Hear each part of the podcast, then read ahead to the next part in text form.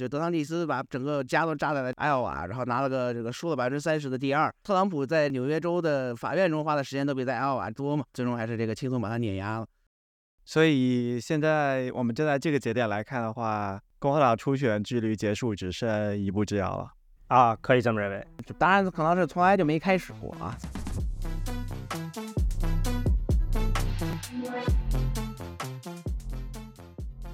大家好，欢迎收听《美轮美奂 The American Roulette》，一道深入探讨当今美国政治的中文播客。我是小华。大家好，我是王浩文，我是 Talish。我们这期播客缺席了大概有一个多月的左右时间，主要是因为十二月份的时候大家比较忙，因为工作啊、生活啊、家庭啊各种原因会比较忙一点。不过呢，我们现在又回来了。和我们一起回来的呢，还有二零二四年的大选，算是正式的拉开了帷幕。昨天，也就是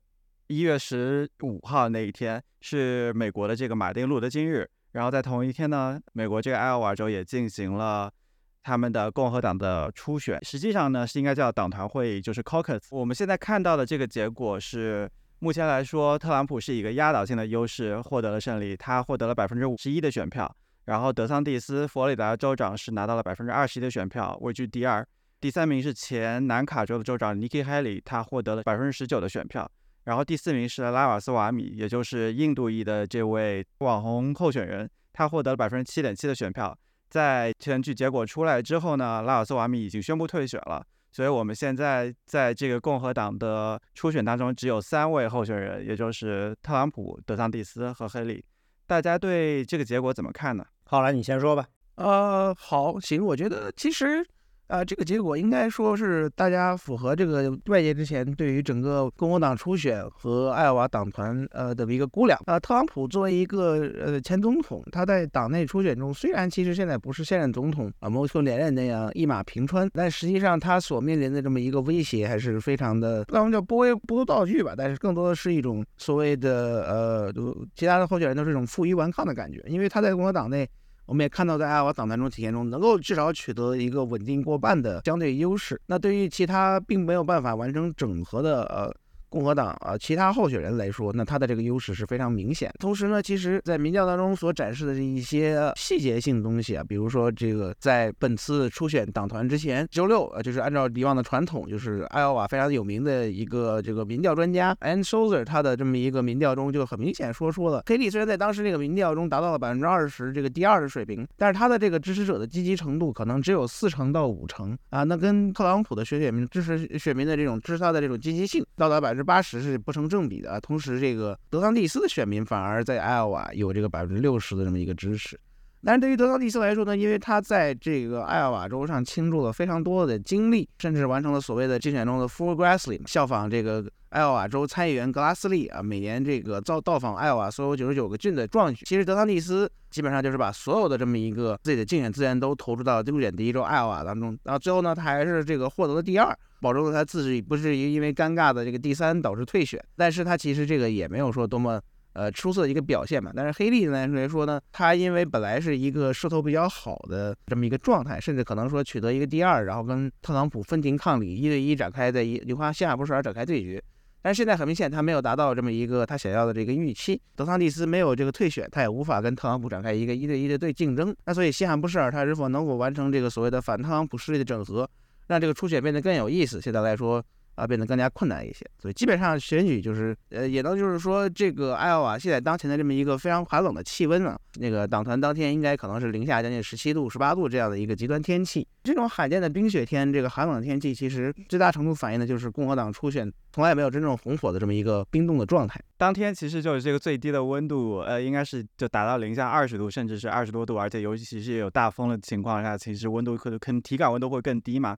所以这可能也是就造成黑利虽然是之前看起来在民调上势头很猛，然后但是其实最后只排到了第三的位置。刚才有讲到说，其实他的和一个很大原因就是因为他选民不太热情，有可能就是因为这个天气太冷了，然后就被冻的在家不想出来投票了。呃，我觉得对，这可能是一个因素。选民越硬核，你就可能拿到更加稳妥的支持嘛，因为不是什么人都会愿意这个在这种天气出来跟你啊，对吧？进行这个投票的。而且因为党团呢不像一个初选投票。就是说我去完就走了就行了。这个党团至少是需要你花上，呃，一个晚上的时间去那里啊，实行坐在一个体育馆、一个学校的这么一个报告厅当中啊，来去花费相当多的时间。所以说，其实，在这种极端天气下，愿意出门、愿意花这么多时间的选民是不多的啊。你也可以看到，今年爱奥华党团本身的这个投票率就是比往年要低不少了。今年好像总共才十万人参加了这个党团，今年是十一万人参加了这个党团会议。就是说，共和党呢，一共有七十二万的注册选民，有十一万，就大概是百分之十五的人参加了这个初选。从尺度上来说，我们可以比较一下，就是他这是应该是二十五年来人数最少的一次初选。咱们不能算那些就是像二零二零年特朗普这个竞选连任，所以没人跟他竞争这种情况了。咱们就说的是相当于是这种开放的初选。那最多的那次实际上是二零零八年民主党初选，奥巴马跟希拉里对决，那次有二十四万人出来投票，民主党那边，共和党这边最高的应该是二零一六年，就是上次特朗普第一次出来那次，那次是有十八万人，应该有十八万七千人出来投票，那次是应该是克鲁斯是通过特别完美的动员能力。把特朗普略压了一点点，对吧？对，这个是确实，就是共和党初选今年是创下了这种所谓的开放式选举，或者说有有竞争的这种初选当中的投票率最低点。一般来说，在艾奥瓦之前，整个初选应该都是比较热闹的，因为毕竟是初选第一周嘛。嗯啊，大家都可能觉得自己有一定的机会，而且就是呃，艾奥瓦相对这种体量比较小的州。它的这个竞选广告，其实它的作用反而不如候选人本人可能在找到各种点的踩点，然后跟选民亲切交流起的作用更大一些。这也是为什么传统上，呃，初选中在艾奥瓦和西罕布什尔这种州，长期在前两个前面两个州进行这第一个、第二初选嘛，也是给这种没有太多这个所谓的政治资源的候选人一个可能与其他这个比较雄厚的人的对决的这种可能。啊，同时呢，艾奥瓦在共和党中初选中其实有一个比较特殊的现象，因为艾奥瓦其实在之前曾经是一个比较五五开的摇摆州嘛，但是虽然这几年因为文化战争啊，还有这个农业州整体转向的这么一个趋势，变得一个非常比较稳固的特朗普年间，共和党能够可能占到百分之八、百分之九优势的红州，但是呢，就是共和党党内就是这个选民虽然在以前也是个摇摆州，但他们并不是很多的温和派选民，而是很多都是一些比较极端保守。甚至有大量这个把宗教和这个社会保守议题作为最重要的福音派选民，在艾奥瓦当共和党中其实是举足轻重的。那这么一批选民，其实在历史上往往导致了艾奥瓦党团的这个结果和最终共和党的初选出现一个所谓的失和的状态啊。应该是这个五三八之前统计了一下，就是自从一九七六年以来，赢得艾奥瓦初选但最终获得共和党的，在七个这种所谓的最终的候选人当中，只有三个一开始是赢了艾奥瓦，嗯啊，其他大部分最后都输掉艾奥瓦。像之前连续三个周期，零八年啊，麦凯恩是最终共和党的提名人，但是零八年的这个艾奥瓦党团是由啊这个哈克比赢得的嘛。麦凯恩是故意放弃了爱荷华，因为他主要是在这个呃补贴，就风力的那个还是玉米的补贴上，他就知道他不会受爱荷华选民的待见，他就主动放弃了。最后他是第四还是第五？我印象中。对他跟艾奥瓦八字不合吧，所以他就干脆就放弃了。然后到二零一二年，就是罗姆尼跟这个桑多桑多姆争嘛，桑多最后是这个以一个非常微弱的优势，但那个当年因为他们两人太接近，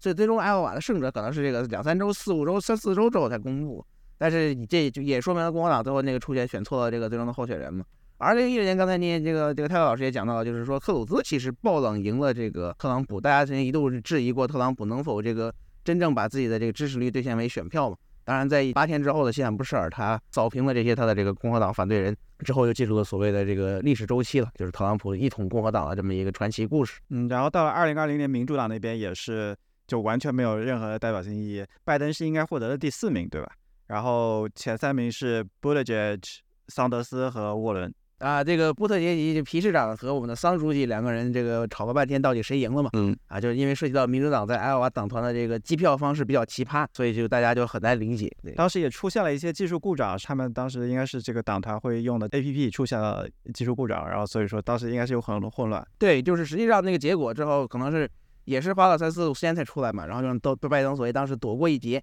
啊，但是后来马上西海布什尔又又挨了个第五啊，所以。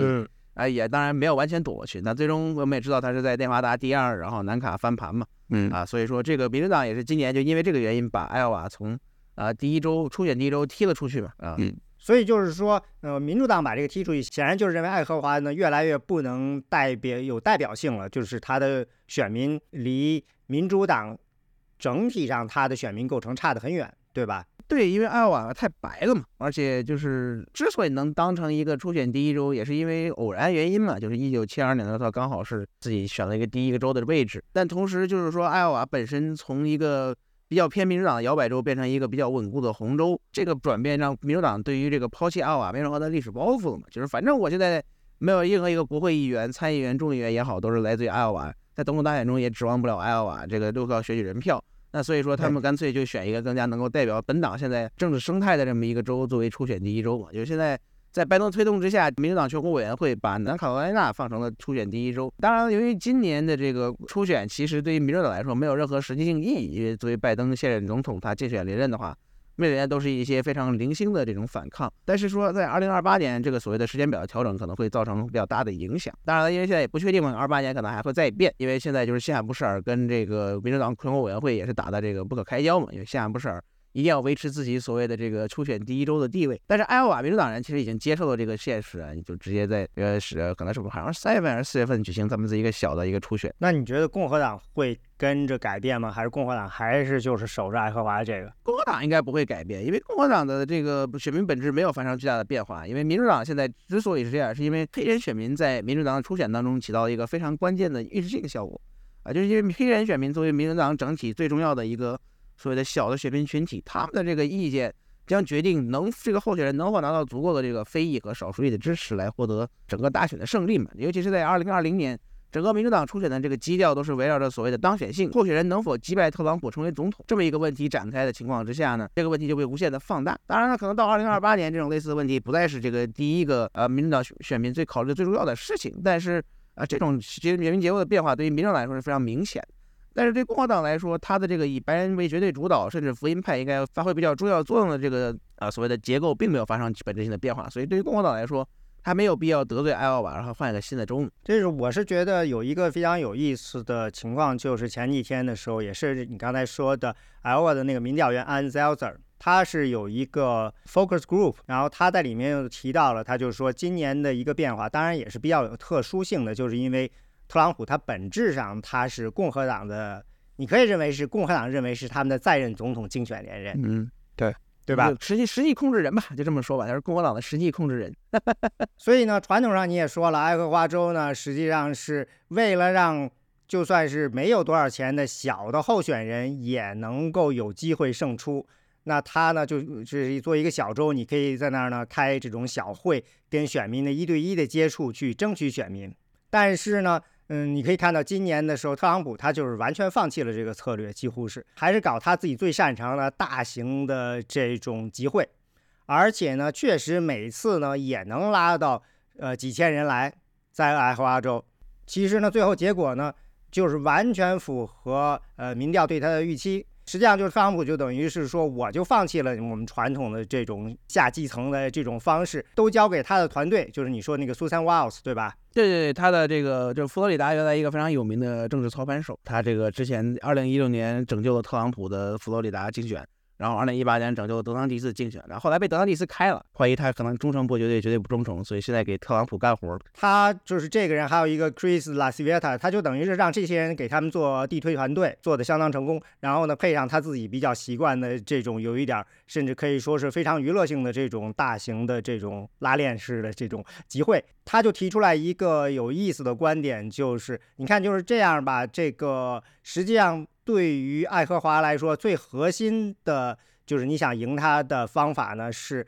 你要拉出选民来投票。因为就看你今年，实际上呢，七十二万共和党选民，最后出来十一万人，特朗普呢，你就说赢了一半五万五，那第二名呢，可能又是两万出头。实际上，如果你能。从剩下那个六十万的人里头拉出个几万人出来，那形势可能就很不一样。他的观点就是认为，不管是黑利还是德桑蒂斯，他们呢都犯了一个错误，或者说他们的策略上是有问题的，就是他们想去争取特朗普的选民。德桑蒂斯是想去挖这个，就是他想像克鲁斯一样的去挖福音派的选民，主要是挖这些受过高等教育的福音派选民，也挖了一些。但是呢，基本上呢，克鲁斯的这些支持者，我看有三分之二呢，基本上都跑到特朗普那边去了，给被特朗普整合过去了。呃，德桑蒂斯只拉了一点点，黑利这边就完全拉不动了。所以他就说，你这这个就是完全错误的。您在这，尤其是德德桑蒂斯，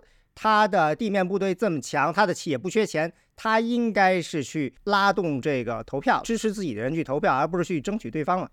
而且他认为这种情况下呢，如果说这次特朗普的这个策略是有效的，那下以后可能会有些人就把爱荷华当成一个跟普通的这种其他的竞选州一样州，我们用这种轰炸的方式，用这种大集会的方式来做，而不是放弃以前这种小的一对一的这种情况。从这种角度讲，他就是说，那爱荷华就可能。没有那么大的特殊性了，反正你现在的结果其实也不会影响。但是我觉得这个，我觉得也有一个所谓的特殊性存在吧，就是特朗普本身他的知名度在党内，在全国都是一个天下谁人不识君的状态嘛，就是老师他可以不需要去跟选民介绍自己嘛，就直接开个集会就能保证，哎呀，你看我还不存在是吧？而且其实整个今年竞选的力度是非常小的，基本上就艾奥瓦都没怎么去，开玩笑嘛，就德桑蒂斯把整个家都扎在了这个艾奥瓦，然后拿了个这个输了百分之三十的第二。然后特朗普在这个纽约州的法院中花的时间都比在艾奥瓦多嘛，最终还是这个轻松把他碾压了。所以这个我觉得还是就是特殊性，对特朗普这么一个候选人的特殊性可能存在一个比较明显的不同吧，跟其他年。对我同意，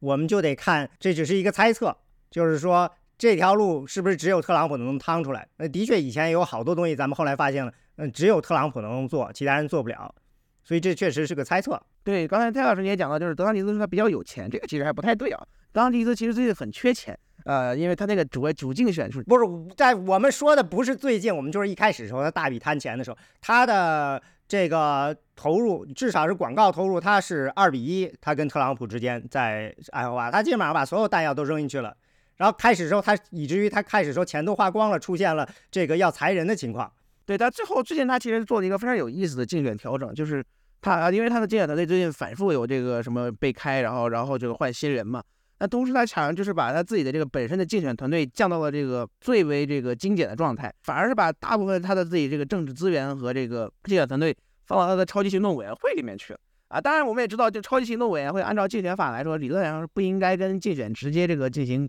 勾兑沟通的啊。但是好像因为现在也没有人实在管，其实共所以泽拉利斯其实基本上就是每次都是跟他的这个超级行动委员会联合办活动。然后基本上就是因为超级行动委员会可以接受大金主的监助嘛，啊这个相对来说来钱比较容易啊。因为就是说他在本身自己的竞选团队的这个钱来的不够多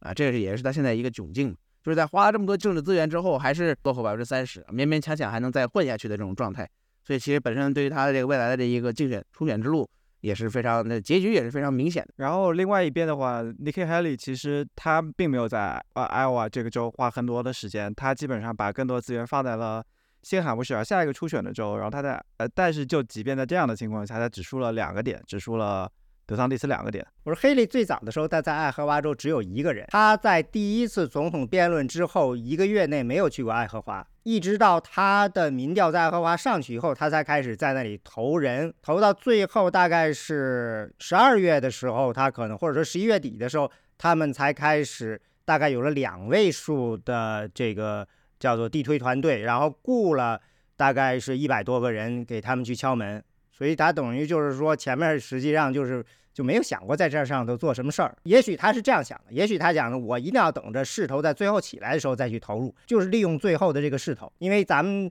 在之前的几次初选的情况，就是有几次著名的，就是二零一二年的初选。还有，其实一六年的时候，特朗普是特殊了，但其他人有很多人都是你起个势头，然后过个几个星期人就下去了，下去了以后就没钱了。所以呢，这个势头呢，最好的是能够直接转换成一个初选上一个比较好的表现，这样可以继续来的钱可以继续的冲下去。那竞选嘛，不就是一个关乎你这个势头是怎么样能够被大家认同？我觉得他也可能有这样一个考虑，所以他实实际上是到最后的时候才把人和钱投进去。对，而且就是其实黑利也很明显知道，就是艾奥瓦这个地方跟他也啊，他的这种所谓候选人的这种类型也不太符合嘛，就是八字不合啊，大概有那种类似麦凯恩的感觉。因为就是艾奥瓦之前讲到，就是福音派选民扎堆嘛，同时也是一个非常白、非常这个白人蓝领。啊，占据绝对多数的这么一个州，也就是说，黑利他现在其实他所在共和党内一个比较明显的优势是，他集聚了这个所谓的反特朗普或者说 Never Trumper 的这个，就是永远不投特朗普的这个共和党人的支持。那这批人其实大部分都是这个所谓的成交白人啊，就是有大学学位的白人选民。那这些人在党内原来是一个比较中间的力量，但是最近这个在特朗普年间，因为特朗普的作为啊，逐渐退出了共和党嘛。现在很多人都变成了民主党人的，就当包括当年在初选中投罗姆尼的这种共和党人，已经变成了一个非常忠诚的民主党人。呃，所以就是对于黑利来说，就是艾奥瓦不太适合，反而是像呃本来初选第二周这个开放式选举，可以有这个独立人士甚至民主党人参加的新罕布什尔初选，对他来说更加是一个比较合适发挥的空间。所以他一开始把所有的精力，就像克里斯蒂刚刚退选的这个新泽西前州长克里斯蒂一样，把所有的这个竞选资源都放到了西海布什尔。但是后来呢，他也发现自己的这个表现比较好啊，甚至可能这个盖过了德桑蒂斯，成为了党内这个跟特朗普能够掰掰手腕的第二人。所以他也就加大了他在艾奥瓦的投资嘛，也希望能够在艾奥瓦之后完成党内的整合，成为唯一一个挑战特朗普的这个一对一的这个对手。但是显然。啊，最终还是没有达到这个目的。这个德桑蒂斯还是这个拿到了第二，勉勉强强还能再撑到西汉布什尔。所以我觉得黑利其实最后在爱荷华州，他实际上是跟他的期望值还差点。就像你刚才说的似的，在民调里头其实看到了黑利在最后这个民调中，他的 favorability 好，就是这叫什么好感度，其实下降了很多。在共和党中，这个对他来说其实不是一个。特别好的预兆，说明势头可能在下降。尤其是他最后两周出了一些事儿，就是关于，比如说关于这个内战那个事儿，他有人问内战起因的这个，他弄了一个很尴尬的回答，说，嗯，就是不提奴隶制嘛。其实就跟那个选民就问，实际上问那个这个奴隶制是不是美国内战的这个起源？然后这个菲利最后就是搪塞一番嘛，然后最后说你想让我说什么嘛？对吧？对。这不知道为什么他会犯这样的错误？因为这他到底在他到底到底是在想什么呀？我觉得他就可能觉得回答这个问题就所谓的这种钓鱼问题嘛，就可能会引发党内这种呃就是比较同情邦联的人的反感，这个可能是他在想。但我觉得其实这个东西也没有什么可说的，你就是说内战是这个奴隶制导致的，那共和党初选又能怎么样呢？对吧？你这个这毕竟是一个都都都过了一百多年了嘛。他他当时他是肯定是被触动什么？我印象中是之前有一个 Dylan Roof 的那个枪击案，在这个南卡的这个黑人教会的，当时黑利是州长。你要这个事情上，黑利好像把这个南方州的州旗从州府给卸下去了。他可能对这个事情他有一点的敏感，因为因为当时这个事情其实他应该受了很大的政治压力嘛，就是他作为州长，但是因为当时发生了这么大一个事情。最终只能推动这个整个州议会把啊邦联旗从这个呃北南卡的这个所谓的州议会踢出去嘛。但是就是也我也不知道为什么他就可能有点短路嘛，然后导致他这个势头确实出现了一些所谓的变化。其实最重要的还是就是说初选是一个管理预期和目标之间的这么一个关系的一种所谓的竞选。就实际上有些时候结果远不如于他这个预期。呃，能否达到预期、超过预期，或者说低于预期重要？对于黑利来说，他的最近选前的这个状态就基本上已经是共和党第二人了嘛，所以大家对于他的这个预期是在啊，艾奥瓦表现的呃不错啊，跟特朗普可能稍微没有那么大的差距，但是肯定是第二，把德桑蒂斯甩开嘛。这么一个这个所谓的他的预期，但是最终我们也看到他没有达到这个，并不是特别高的预期，所以大家对他来说就肯定是一个比较大的打击吧。但我看他今天不是又犯了同样的错误吗？今天犯了什么错误？呃，不就是在福克斯的有人采访他，问他说，这个有人说共和党是一个种族主义的党，你怎么看？结果他来了一个说，美国从来都不是种族主义的国家。人家问的是共和党，他说他跑来一个说美国从来都不是种族主义的国家，然后一帮人又把这些奴隶制啊什么的这些都拉出来给他看，相当于是对，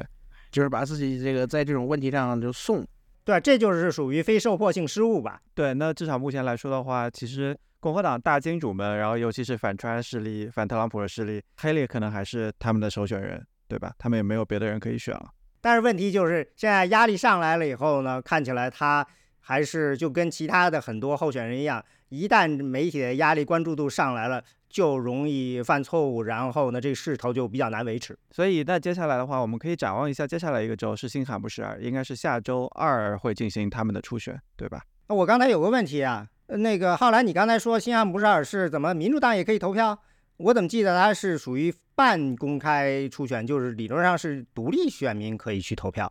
可以在之前换你的这个 registration，然后去投票。呃，那这个这么说的，爱荷华不是也有不少民主党的选民？对对对，爱荷华也可以，但是就是西汉布什尔是不仅是这个，但对，但西汉布什尔是不仅是这样，你可以直接这个独立人士也可以参加吗？我今天看的，我记得他说的是他是半公开，就是 semi-closed primary。不是，对对，但是独立人士肯定能参加的。对，这就是我今天看他说，呃，黑利必须得发动这些独立的选民。就是说，不要指望着再下去把这些特朗普的支持者去抢过来，因为那些人基本上就是属于，就算他们不支支持特朗普了，对特朗普失望了，他们也不会去支持其他人的那些选民。所以，唯一的拯救自己的方法就是去发动其他的这些选民，讨厌特朗普的人，不属于共和党的这些独立选民，去把这些平时不会来投票的这些人拉出来，这是他唯一的机会。我要澄清一下，刚才我说错了，泰勒老师说的很对，那个。是现在不是是半公开的这个初选，就是所有这个没有党派的候选民可以随便选一个，呃，这个所谓的党的这个初选的 ballot 嘛，就是他的这个选票。但是说，如果说是注册注册的共和党或者民主党的话，需要在去年十月份之前把自己的这个政党这个改过啊。所以说，就是说，其实如果说你没有党无党派人士可以随便参加啊，就是这样。所以就是，但如果是这样的情况下，会有很多的无党派或者独立的这个选民去参与他们的共和党的初选。那这样的情况下，是对是对，就在新罕布什尔州是对黑利是更有利呢，还是说会带来其实更有一些负面压力？因为我们知道之前会有很多民主党这些选民，然后或者是一些虽然是独立选民，但是是支持民主党这边人，然后就凑热闹，但是他们是给特朗普投票，因为他们想捣乱嘛。对，但是他们现在的捣乱心态可能更多就是希望共和党初选能够继续这个延续下去，嗯，然后推力这个玩一玩。主要我觉得应该还是就是这个是这样，就今年因为民主党没有共和没下，实际上西罕布什尔初选，嗯啊，就是拜登因为跟这个民主党全国委员会和西罕布什尔州不是起了争执嘛，所以他其实并没有在这个西罕布什尔州的选票当上啊，所以民主党这边的选民估计对于整个这个初选的参与度是不太高的。所以独立候选人如果见到没有这么一个民主党初选的情况下，他们肯定会大部分去凑这个共和党初选的热闹。所以说，这对黑利来说应该也是一个比较明显的利好吧。就是其实纵观，我觉得全部其他初选州的这个民调来看，啊，黑利可能在这个西罕布什尔的优势要比他在南卡还要本他自己本家还要大，因为西罕布什尔这个共和党选民也是大量这种比较富裕的城郊选民占多数，所以其实跟整个共和党的这一个选民结构也在出现一个失真的状态。啊，但是其实历史上西罕布什尔选共和党的这个候选人的这个几率还是很高的，这也是一个比较有意思的变化。所以说，黑利可能是能在西罕布什尔，呃，获得一个所谓的这这独呃就是得天独厚的这么一个三合一的状态。但即便是这样，他也可能很难击败特朗普，尤其是在那个德桑内斯没有退选的情况之下。这也能说明共和党初选的这么一个呃结局是早早就已经注定了，就是没有人任何能够整整合一个啊超过特朗普稳定过半的多数。所以其实他黑利。唯一的或者说最佳的情况是德桑蒂斯拿了个第三以后呢就退选，但是因为德桑蒂斯现在拿了个第二，德桑蒂斯没有理由说灰溜溜的拿了个第二就退选，所以一定要在那扛着。虽然他直接就飞到南卡去拉票去了，根本就相当于是放弃了这个新罕布什尔，但是呢帮不到黑利任何，甚至的会拉黑利的票，所以呢黑利其实在新罕布什尔就比较麻烦。对对，对于他来说，其实他本身最佳理，就是黑利最佳的理想的状态是啊，艾奥瓦一个比较强势的第二嘛。这个强势第二就是说不能像这个德桑蒂斯这样输百分之三十这样的，你可能比如说输个百分之，呃，你能能拉到百分之十之内那是最好。但是很明显，这对他来说是非常困难的一件事情。即便不是这样的，就是说他拿到第二，然后让德桑蒂斯退选，但德桑蒂斯拿了个第二，他就不可能退选了。但是他也基本上放弃了西汉布什尔，直接把这个。呃，这个精力放到了这个南卡去，所以说对于黑利来说，他没有完成整合，没有办法能现在成为唯一共和党的中跟特朗普的这个对决的对手啊，这个是一个最大的问题啊。当然，你要说西罕布什尔对德桑蒂斯在西罕布什尔有多大影响，可能他的影响力也就那样，因为他在西罕布什尔没有什么竞选资源，同时他也不太符合这个西罕布什尔共和党选民的这个所谓的 type，他们想要的这种类型的候选人。但是就是说，呃，由于说德桑蒂斯一直这么撑着的话，那黑利肯定也是没有办法拿到他可能。一些这个支持德桑蒂斯但不支持特朗普这个金主的支持吧。那所以对黑利来说的话，现在情况虽然不是很理想，但是他还是有希望能够在新罕布什尔实现翻盘，对吧？然后对于德桑蒂斯来说的话，他就已经可能他的选举已经结束了。对，就是他选举本来就应该在昨天选举出党团结束之后结束啊。就如果他第三次就该退选了，但是他这个就是拿到第二之后，可以在苟延残喘一段时间。就是换句话说，就说句不好听的嘛，就刚才就是不苟延残喘嘛。因为就是在共和党党内，基本上现在除了特朗普之外，只有黑利，还有一个所谓的理论上能够构建出他赢得共和党初选的这么一个框架啊。虽然这个建设在一个假设和一个假设之上啊，这个假设第一就是他在艾奥瓦第二，然后把德桑蒂斯逼退啊，这个假设已经没有实现了。当然，另外一个假设呢就是说在西罕布什尔取得这个意外胜利嘛啊，这个启示，这个假设现在目前还有可能实现啊。那后面这一大堆假设就更更没得提了嘛。但最起码黑利还有这个指望啊，但是德桑蒂斯就是完全就是。你看不到他任何一个所谓的翻盘点对吧？那你可能到现在，顶多能创造超级星期二，佛罗里达还在，我可以啊风光一把，自己州秀一秀。大家就这可能还不一定能赢得自己的，对。他他那不会吧？那很有可能，别最好还是别这样做。你看卢比奥这样的，到时候如果输在自己州，那不是更耻辱吗？对对对对对，所以我觉得就是，其实对德桑蒂斯来说，他可能可能就是，比如说在输掉南卡之后就退了嘛，避免了这次自己在自己家受辱。但是他可能也许就是说有这种想法啊，我们也不好说啊，毕竟这个候选人总是有一个莫名其妙的自尊心嘛。就是其实现在共和党按理来说，在这个拉马斯瓦米退选之后，只剩下了三个候选人了。那其实还有那谁呢？阿萨哈钦森，哎，他是不是退了？啊，退了啊，刚刚退了，那就是这个。那你看他这个百分之一都晃到晃到了这么这么久啊，那所以哎，百分之一都不到，还拿了五票还是多少？你刚才有提到拉马斯瓦米，然后他今天他应该是昨天就刚刚这个已经宣布退选了，呃，然后他今天已经去帮助特朗普去助选了，在新罕布什尔州助选了，是不是这个？第一是我觉得他完全可以说明，因为他在网上的支持率是最高的嘛，但是把网上的人气转化成实际选票还是很难的一件事情。不过他现在就很明显的倒向了特朗普，对于他来说是不是这个任务已经完成了，然后可以捞个内阁或者大使当一当了？拉瓦斯瓦米他自己。在内部的说法就是，他的策略就是，万一特朗普出了啥事儿，不能够选下去了，他就扮演小特朗普的形象，这就是他的策略嘛。但是我觉得特朗普这边他有一个特别好的优点，就是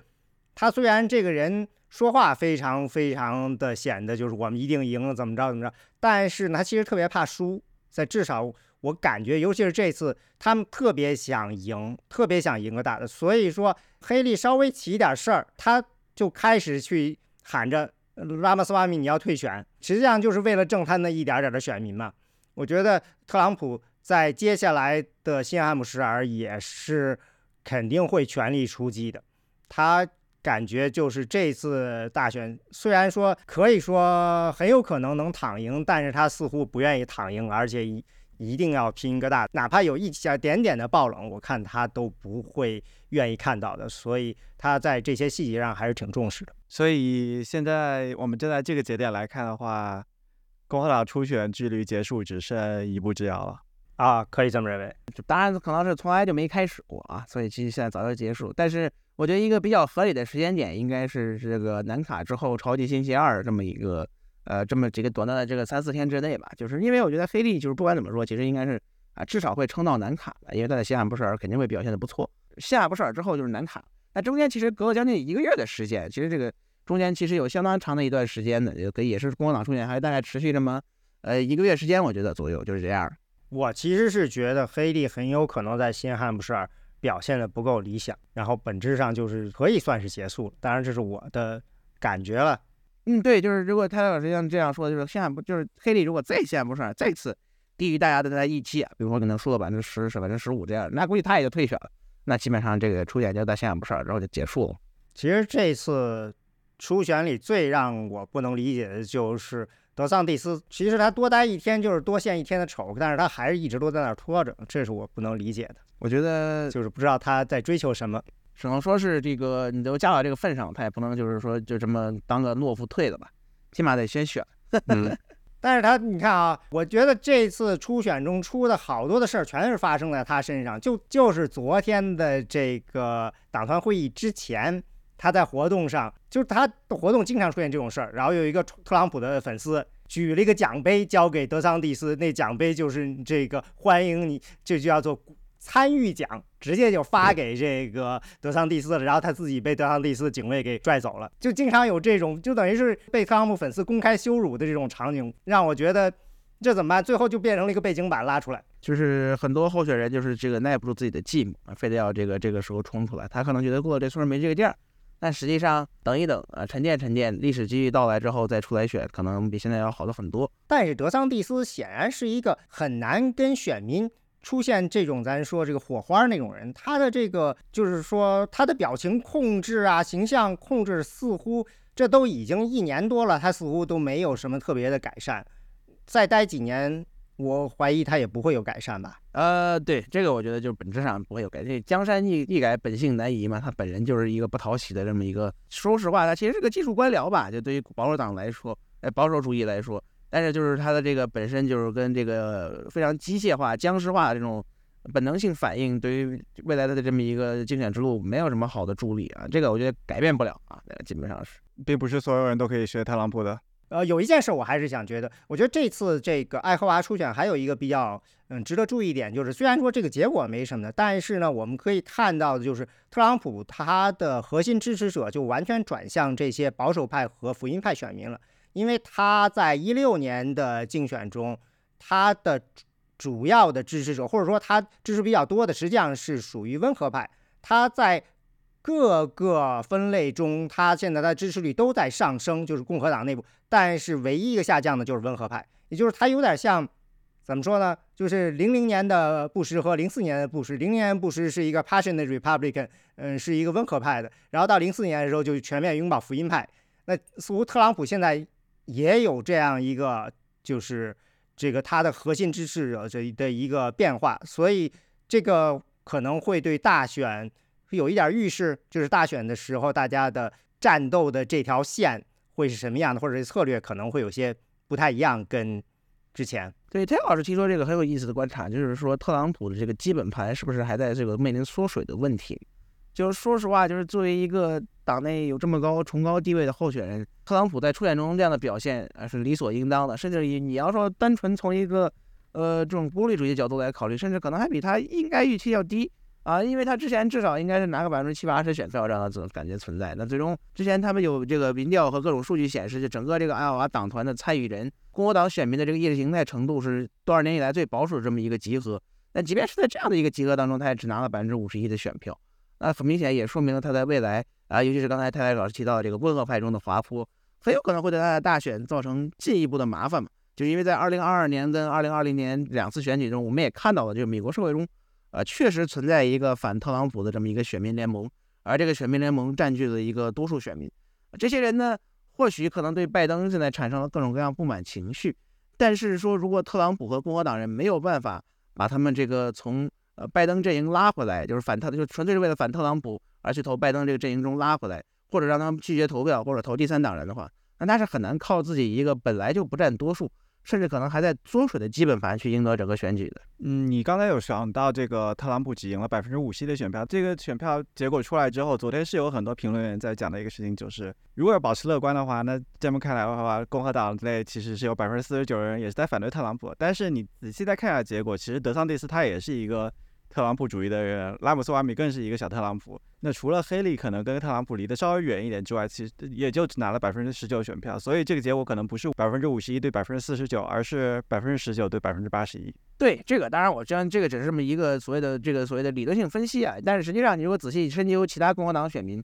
他肯定最后大部分情况下都会这个归队到特朗普阵营嘛，啊，这个是毫无疑问。就是之前也有人在理论上分析过嘛，就德桑蒂斯即便退选也不一定对黑利是好事，嗯，因为大部分德桑蒂斯这个支持者其实是特朗普的这个支持者，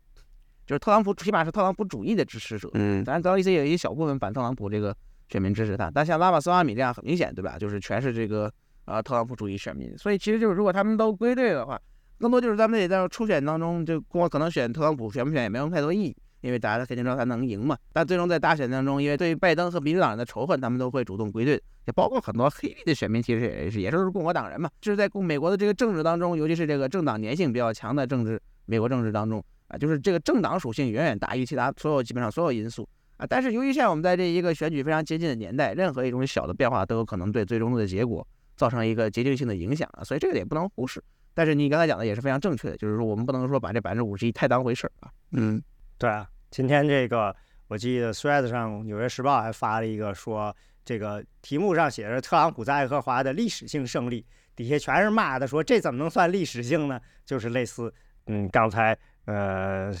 对，因为历史就是他创下了这个有竞争的这个共和党初选当中的，呃，这个胜选，爱瓦初选的胜选幅度嘛。因为之前最大的一次第一跟第二的差距是九六年多尔赢那谁啊，第二我也忘了第二是谁了，已经赢了百分之十二。这个已经是最大的胜选了，那今年赢了多少来着？百快百分之三十嘛，啊，对吧？啊，这个确实是历史性的一个胜利啊。但是这个对于他来说，这不算什么，哎呀，理所应当。对于媒体来说的话，然后他们可能呃是努力的想去搞一个所谓的赛马嘛，因为这样子可以啊，一下子说这个人领先，另外人领先，但现在共和党的这个局面就是特朗普毫无疑问的是不永远是在排在第一的位置。所以昨天《纽约时报》在这做这个他们这个大选的艾奥瓦州初选的报道的时候，我在看他们的这个竞选的仪表盘，他们有个非常著名的这个指针嘛，仪表盘指针，然后指向谁就是谁更有可能获胜。但是在这个艾奥瓦州的仪呃这个仪表盘里面，然后他们做的这个指针是做两个指针，一个是。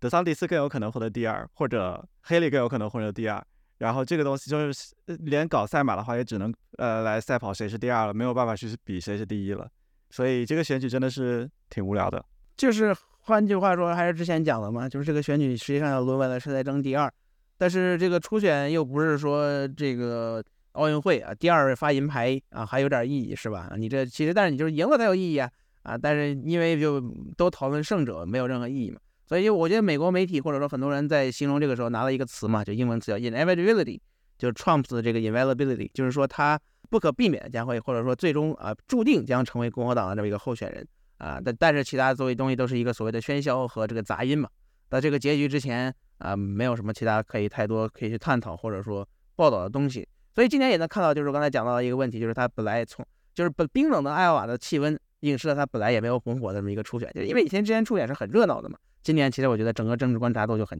热度就很低，因为大家还是把特朗普就当成了一个在任总统，在共和党那，所以没有人敢去挑战，直接挑战他或者是批评他。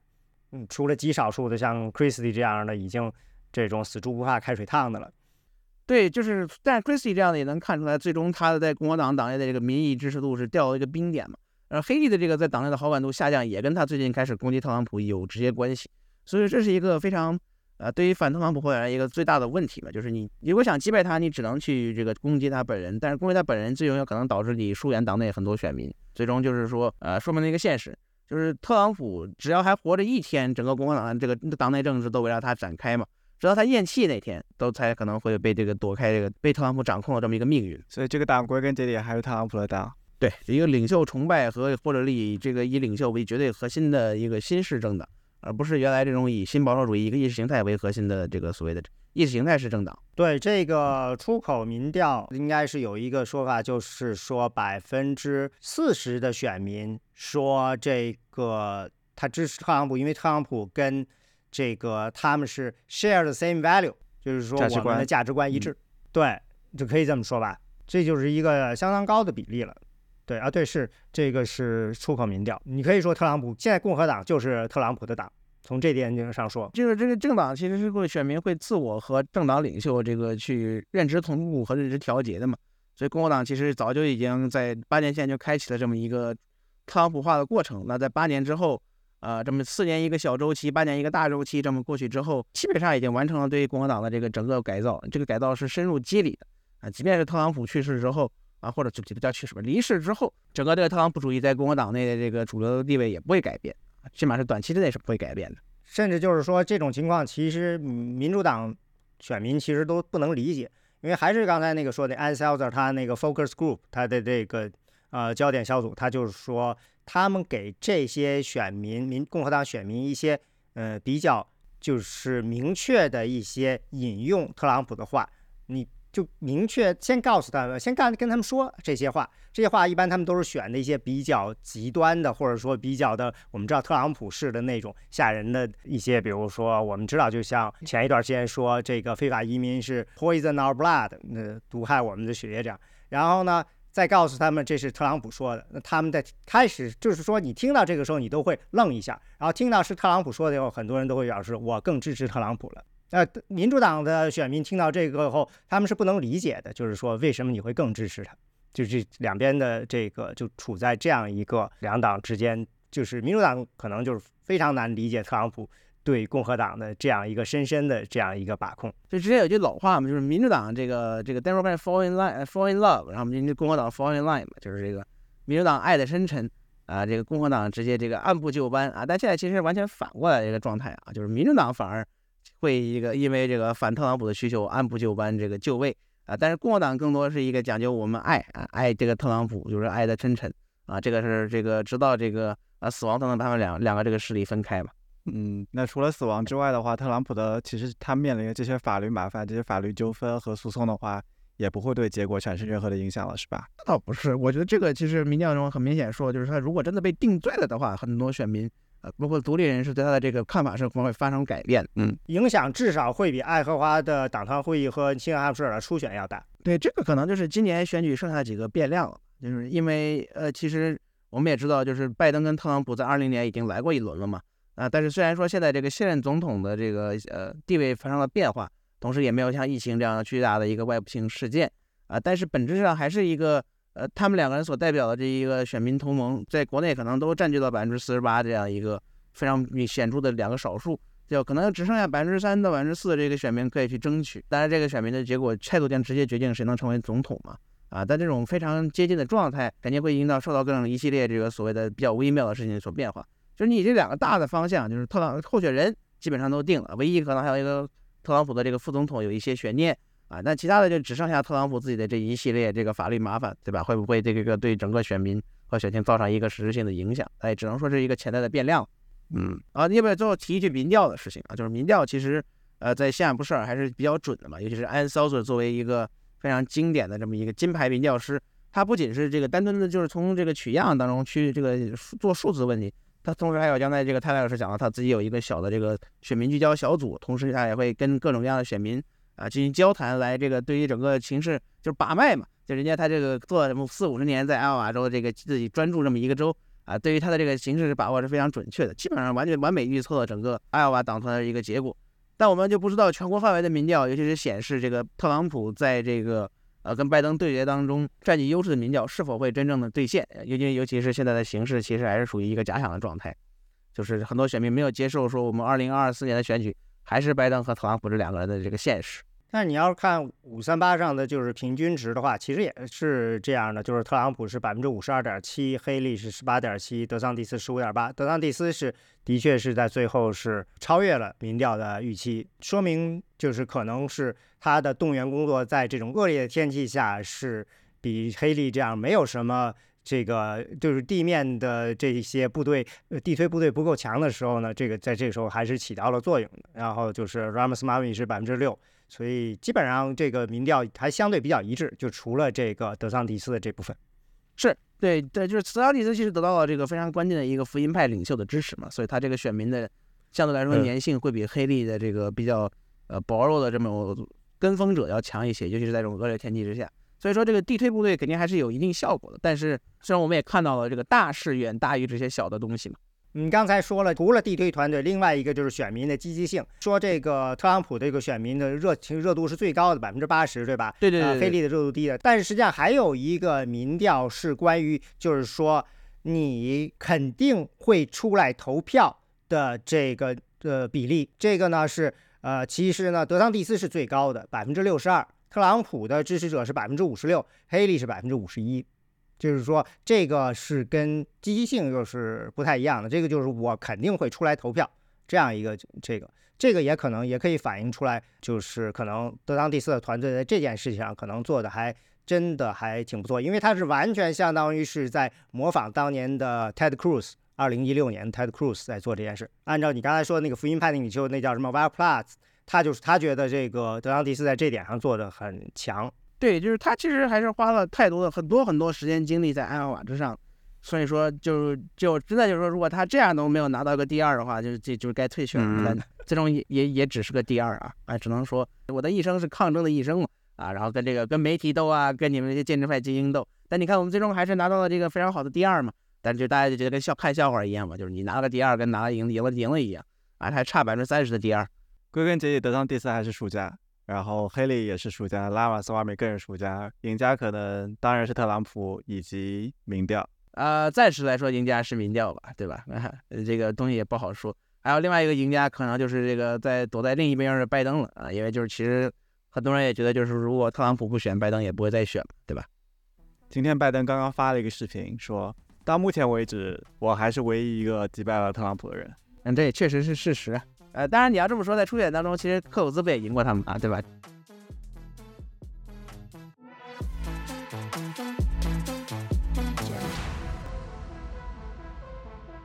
感谢大家收听本期美轮美奂 American Roulette，欢迎大家通过邮箱联系我们如果你想支持我们将这档节目继续做下去，请考虑每个月给我们捐款，众筹链接以及邮箱地址会放在文案中。谢谢大家。